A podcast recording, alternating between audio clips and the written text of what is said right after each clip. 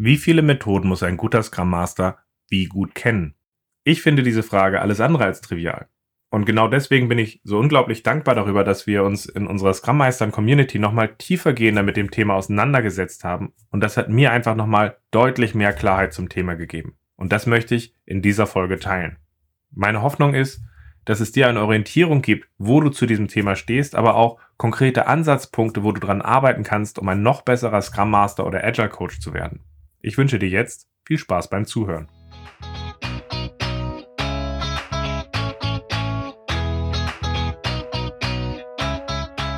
Scrum ist einfach zu verstehen. Die Krux liegt in der Anwendung für deine Zwecke in deinem Kontext. Der Podcast Scrum Meistern gibt dir dazu Tipps und Anregungen. Wie ist das heutige Thema entstanden? Und was könnt ihr in dieser Richtung in den nächsten Wochen und Monaten von mir erwarten? Darauf würde ich jetzt gern erst einmal eingehen, bevor wir in das Thema Methodenkompetenz einsteigen. Eigentlich startet das Ganze mit einer ganz einfachen Frage. Was zeichnet einen wirklich guten Scrum Master aus? Mir ist nämlich klar geworden, dass ich mit meiner Antwort auf diese Frage nicht ganz zufrieden bin. Und als ich mich umgeschaut habe, wie andere versuchen, dafür Tipps und Ratschläge zu geben, was einen guten Scrum Master auszeichnet und welche Kompetenzen er hat, da ist mir einfach aufgefallen, dass die meisten Antworten oder alles, was ich gefunden habe, mir einfach nicht gereicht hat.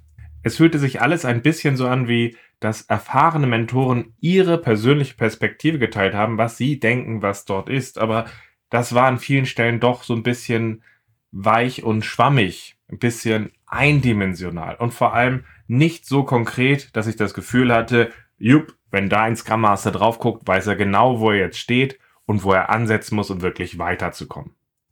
Und das ist doch irgendwie schon faszinierend. Dadurch, dass Scrum jetzt äh, vor nicht allzu langer Zeit 25 Jahre alt geworden ist und wir eigentlich diese Sachen immer weiter in der Breite machen, tun wir uns doch in erstaunlich vielen Bereichen schwer, wenn man ein bisschen nach rechts oder links geht, dass für die Praxis bestimmte Antworten eben dann doch noch nicht so griffig sind, dass man sagen kann, daran kann ich mich wirklich gut orientieren, daran kann ich mich festhalten. Oder dass wir uns zum Beispiel auch überhaupt mal bei so einer kleineren Frage einig sind. Was zeichnet denn jetzt einen guten Scrum Master aus? Welche Kompetenzen sollte er dort haben?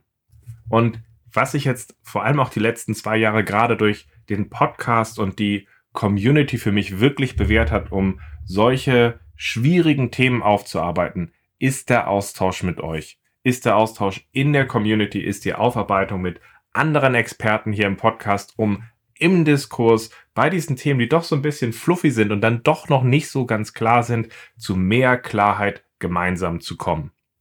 Und genau deswegen habe ich in meiner Scrum Meistern Community, wo ich versuche mich ja mit euch gemeinsam auch zu den schwierigeren Themen auszutauschen, weil mir halt an vielen Stellen einfach der Austausch auf LinkedIn einfach nicht ausreicht und einfach viel zu oberflächlich und zu viel Show-off ist, aufzubauen. Und dort habe ich ein äh, Thema der Woche eingeführt, in dem ich schwerpunktmäßig mit euch die nächsten Wochen einfach immer wieder ein Schwerpunktthema mir vornehmen möchte, um dann gemeinsam mit euch in den Austausch zu kommen. Ich werde zu diesen Themen immer auch eine ganze Reihe von Fragen einstellen, um daraus einen Anstoß für die Diskussion zu geben. Aber ich freue mich natürlich auch genauso, wenn ihr direkt eure Erfahrungen, eure Tipps und die Fragen, die ihr euch stellt, teilt, sodass wir wirklich gemeinsam bei diesen schwierigen Themen zu mehr Klarheit kommen.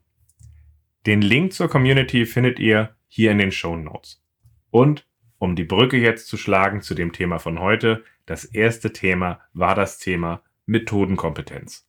Und ich muss euch sagen, ich fand es unglaublich spannend, mich mit euch da drin auszutauschen und sich einfach auch an den Themen zu reiben und wirklich auch aus den Fragen, die wir dort eingestellt haben, zusammen in diesen Austausch zu kommen, aber auch dass das Thema einfach auch außerhalb von der Community sich immer wieder fand, wo ich mit Leuten direkt gesprochen hatte und muss einfach auch sagen, wow, das hat mir wirklich geholfen bei diesem Thema einfach auch wirklich klarer für mich zu kommen und es wirklich zu konsolidieren und diese Sicht möchte ich in der heutigen Folge teilen, aber dich natürlich auch motivieren. Es wäre total cool, wenn du dich an dem weiteren Austausch in den nächsten Wochen beteiligen würdest. Mein Verständnis von dem Thema Methodenkompetenz würde ich wie folgt zusammenfassen. Als Scrum Master helfen wir unserem Scrum-Team und dem Umfeld in enger Zusammenarbeit gute Ergebnisse zu schaffen und sich stetig weiterzuentwickeln. Damit wir als Scrum Master hier effektiv unterstützen können, benötigen wir einen entsprechenden Methodenkoffer und die Kompetenz, diese Werkzeuge bedarfsgerecht und wirkungsvoll einzusetzen. Folgende fünf Aspekte würde ich euch dazu mit auf den Weg geben, die ich als konkrete Anhaltspunkte sehe, um für sich selber zu bestimmen, wo ich stehe und wo ich konkret ansetzen sollte, mich dabei weiterzuentwickeln, um wirklich effektiv in dieser Kompetenz zu agieren.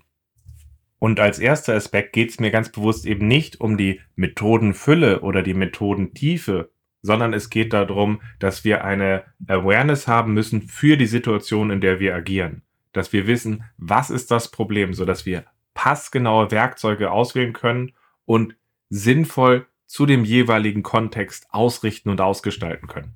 Und ganz ehrlich, wenn ihr das halt nicht habt, dann ist die Wahrscheinlichkeit recht hoch, dass ihr euch einfach an irgendwelchen Methodenkochrezepten festhaltet und darauf hofft an der Stelle, dass wenn wir sie nur richtig machen, dann werden sie auch wirken. Und genau das passiert hier halt eben gerade nicht. Als zweiten Aspekt sehe ich es als wichtig an, dass wir einen ausreichenden Set an Methoden haben, um dem Scrum-Team und dem Umfeld effektiv helfen zu können. Das heißt, einen gewissen Grundstock an Methoden, mit dem wir auf die typischen Sachen, die wir erwarten, wirkungsvoll eingehen können und souverän wirken. Als dritten Aspekt sehe ich es als wichtig an, dass die bloße Masse an Methoden, die wir kennen und die wir runterbeten, eben nicht ausreicht, sondern dass wir die Methoden wirklich verstanden haben müssen, so dass wir in der Lage sind, die Methoden zu adaptieren. Das heißt, sowohl in dem Kontext, in dem wir arbeiten, diese so anzupassen, dass wir passgenauer, flexibler und wirkungsvoller agieren können, als auch, dass wir in der Lage sind, bestimmte Methoden auch einfach umzuwidmen und in einem ganz anderen Kontext zu benutzen, wofür sie bisher nicht gedacht waren und dabei dann eben nicht viel mehr Tools brauchen, sondern wiederkehrend routinierend ähnliche Sachen einsetzen können und so halt auch eine gewisse Souveränität mit unserem Grundstock an Methoden, den wir einsetzen, gewinnen. Der vierte Punkt mag im ersten Moment klingen wie eine Doppelung von dem dritten, ist mir aber als alleinstellender Punkt sehr wichtig. Es ist nämlich der Punkt, dass wir in der Lage sind, in der direkten Interaktion die Methoden on the spot nachjustieren zu können, so dass wir wirklich auch passgenau auf Dynamiken reagieren können.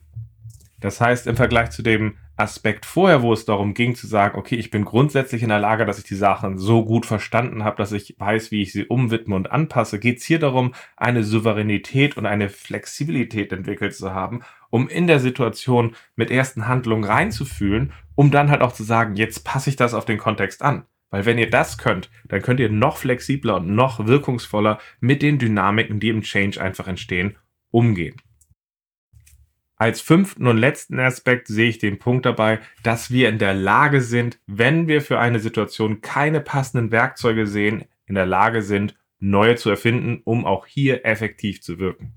Das ist ein Stück weit sicherlich auch so ein bisschen die Königsdisziplin und wahrscheinlich muss das auch nicht jeder Scrum Master können.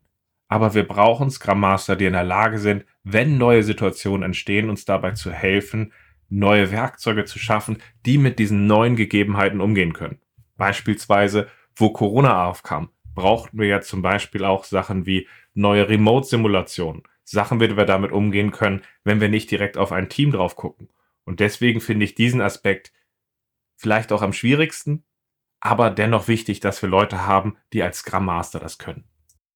Mein Ziel war es, aus dem Thema der Woche Methodenkompetenz so rauszugehen, dass ich eine konkrete Orientierung habe, mir die Frage zu stellen, was kann hier ein guter Scrum Master? Und ich muss euch sagen, ich bin da eigentlich mit diesen fünf Aspekten sehr zufrieden, weil sie von meinem Eindruck her so konkret sind, dass wir uns fragen können, was davon kann ich, was davon kann ich nicht, wo kann ich etwas aufbauen, um uns damit auch einen Kompass zu verschaffen, hier wirklich die nächsten Entwicklungsschritte für uns selber zu identifizieren.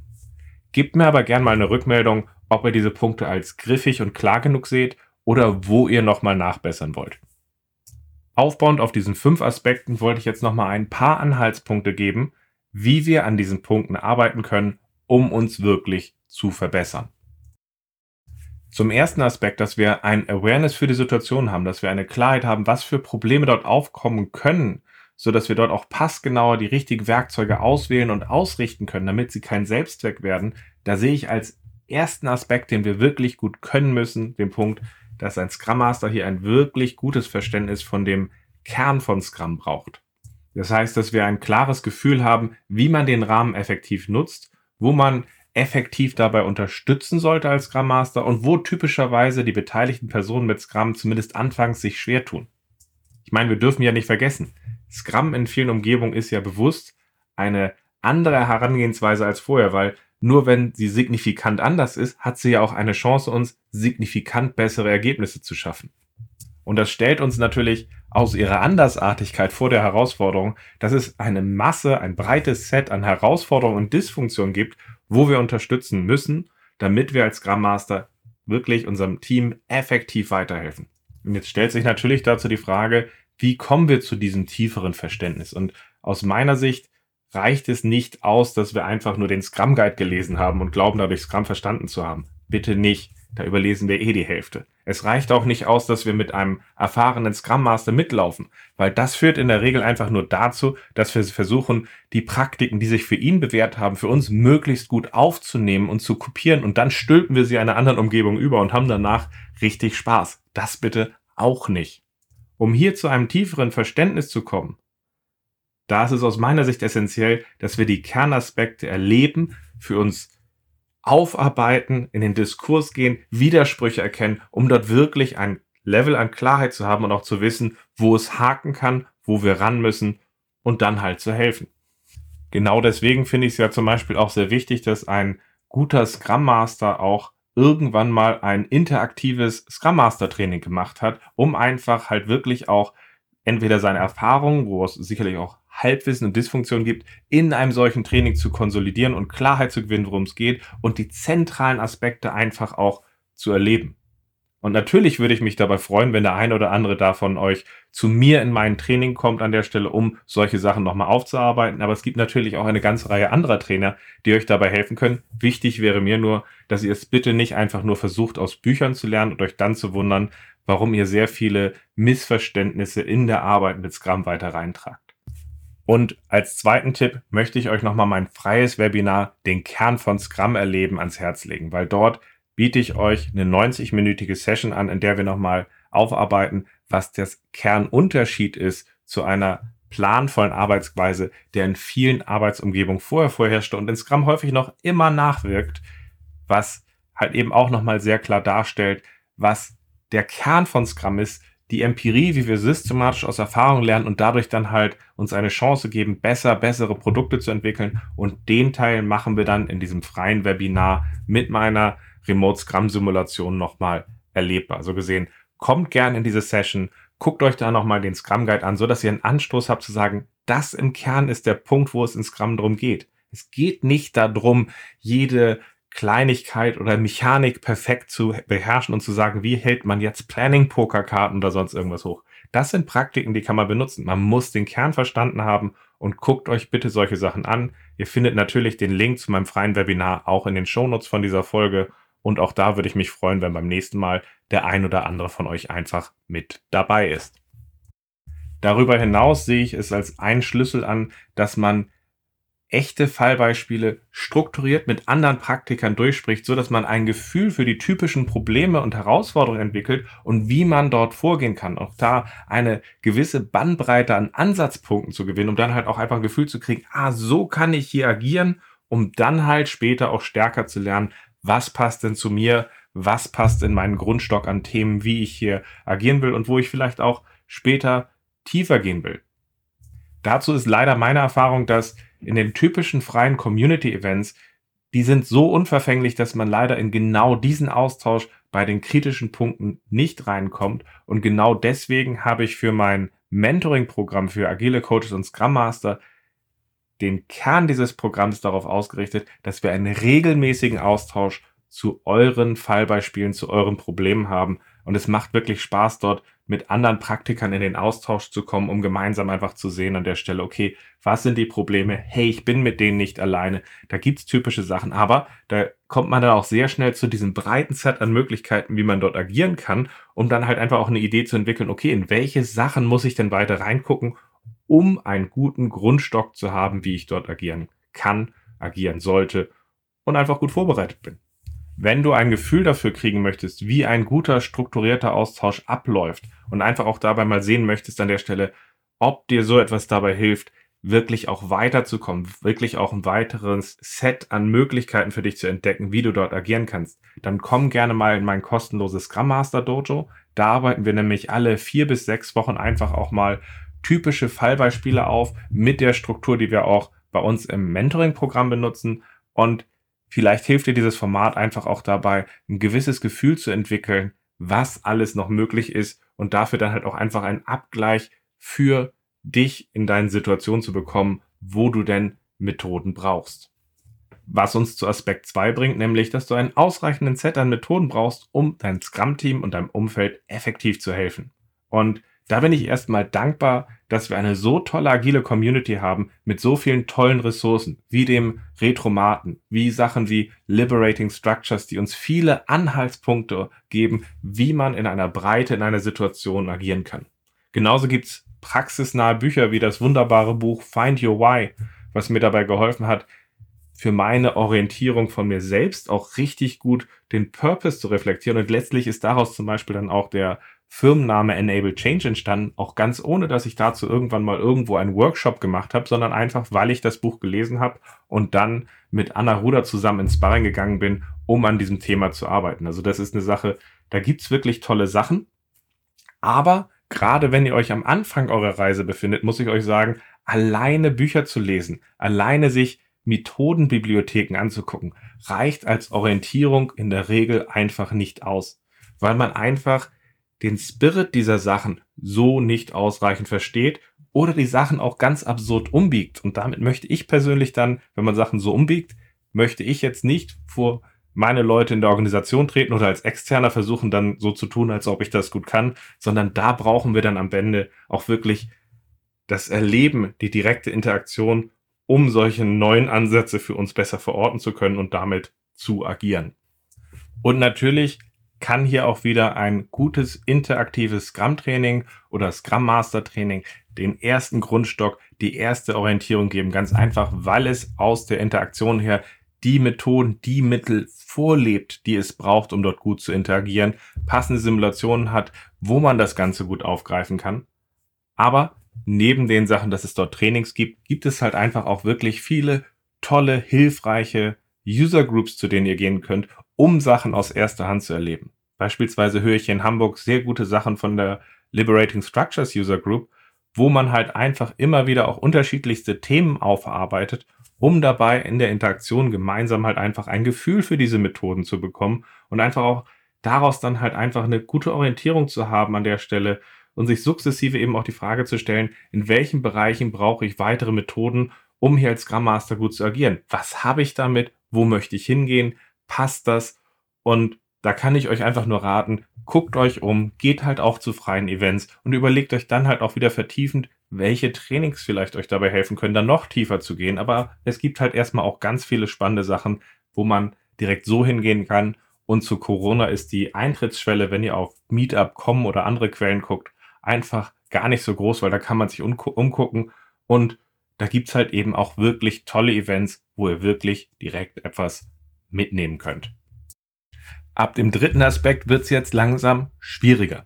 Weil hier ging es ja darum, dass die bloße Masse an Methoden nicht ausreicht, sondern wir in der Lage sein sollten, halt eben auch Methoden so zu adaptieren, dass wir in unserem Kontext passgenauer, flexibler und wirkungsvoller agieren können, einfach weil wir wirklich es darauf zuschneiden, als auch, dass wir ein breiteres Set an Methoden haben, eben weil wir nicht Tonnen mehr Sachen lernen, sondern weil wir einfach auch Methoden umwidmen können und plötzlich in einer Vielzahl von Situationen effektiver agieren können mit einer Methode, in der wir Firmen sind, auch wenn wir sie jetzt ganz woanders nochmal benutzen. Und dazu ist erstmal die wirkliche Grundlage ganz wichtig, dass wir die Methoden, wir benutzen, halt wirklich richtig gut verstanden haben, damit wir eine Basis haben, diese zu variieren und abzuwandeln.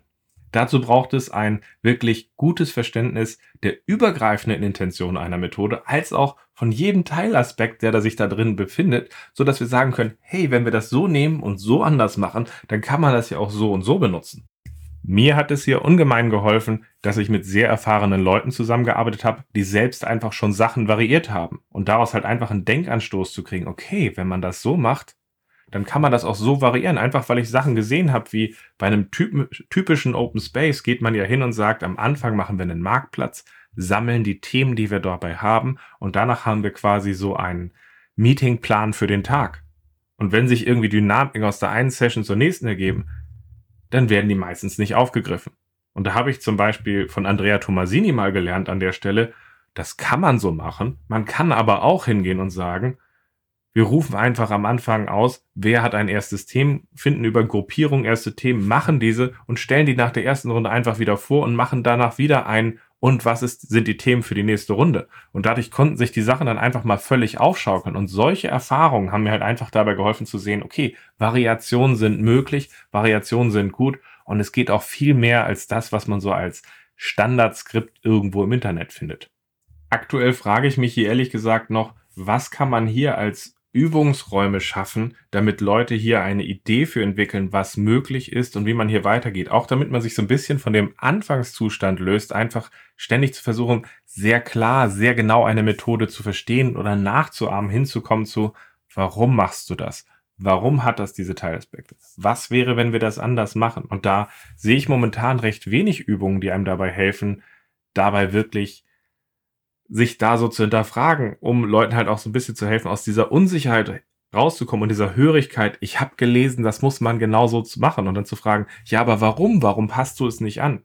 Also gesehen, ich glaube, da müssen wir nochmal überlegen, wie dazu Interaktionen aussehen können. Wenn ihr da was kennt, schreibt mich gerne an, weil momentan habe ich da noch keine Idee für, aber ich glaube, es ist wichtig, dass wir mehr da schaffen, weil momentan die letzten Jahre ich sehr stark sehe, dass die Hörigkeit zu Methoden, die irgendwer aufgeschrieben hat, einfach zunimmt. Und gute agile Coaches, gute Scrum Master sind für mich halt eben nicht Leute, die einfach auf chefkoch.de gehen und Kochrezepte sich, äh, äh, sich angucken und dann irgendwie davon erhoffen, ein Chefkoch zu werden. Es geht darum, die Sachen nicht zu kopieren, es geht darum, sie zu kapieren und daraus dann eine Leistungsfähigkeit zu entwickeln. Nur so kommt er auf den nächsten Level.